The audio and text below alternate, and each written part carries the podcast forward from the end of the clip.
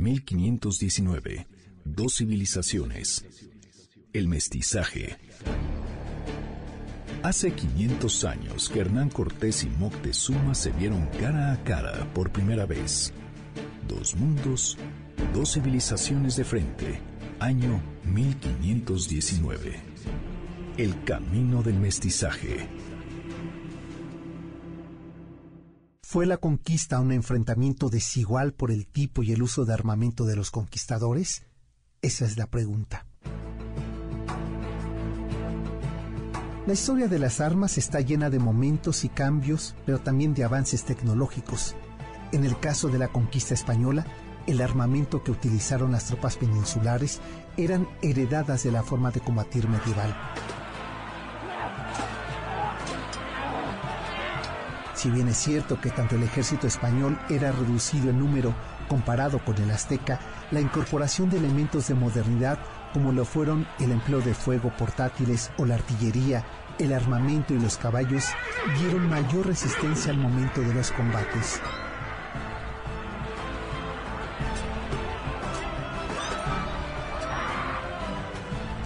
Nada fue tan importante en las luchas como las técnicas de guerra la combinación de armas de fuego y armas blancas al estilo de la dinastía de Nazarí, con técnicas de caballería e infantería musulmana, donde la velocidad, la utilización de escudos y lanzas tenían un papel primordial.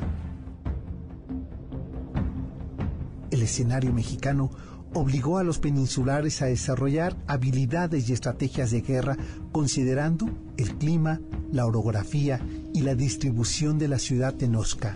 Los mexicas, por su parte, tenían escasez de armamento, recursos limitados y la forma de guerrear era totalmente distinta. Sus ataques eran frontales, de cuerpo entero y básicamente sin armamento. A pesar del número de ejército mexica en comparación con el peninsular, hizo en aquella noche de 1520 un caos por la mañosa, violenta y despiadada estrategia militar empleada por Pedro de Alvarado para enfrentar a los indígenas. Las defensas de algodón mexica y las macanas y espadas de pedernal no fueron rival frente a las hojas de acero anchas y con canal central de los españoles, aunque fueron también armas muy peligrosas y temidas por los conquistadores.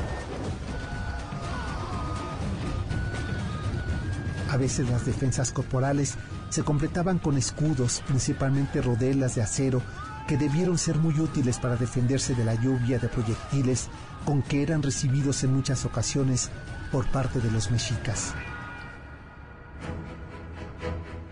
Con los relatos de conquista, se concluye que las armas defensivas fueron técnicamente superiores a las mexicas, pero ambas fuerzas militares pelearon con firmeza para defender su propósito, y unos y otros tenían muy clara su batalla.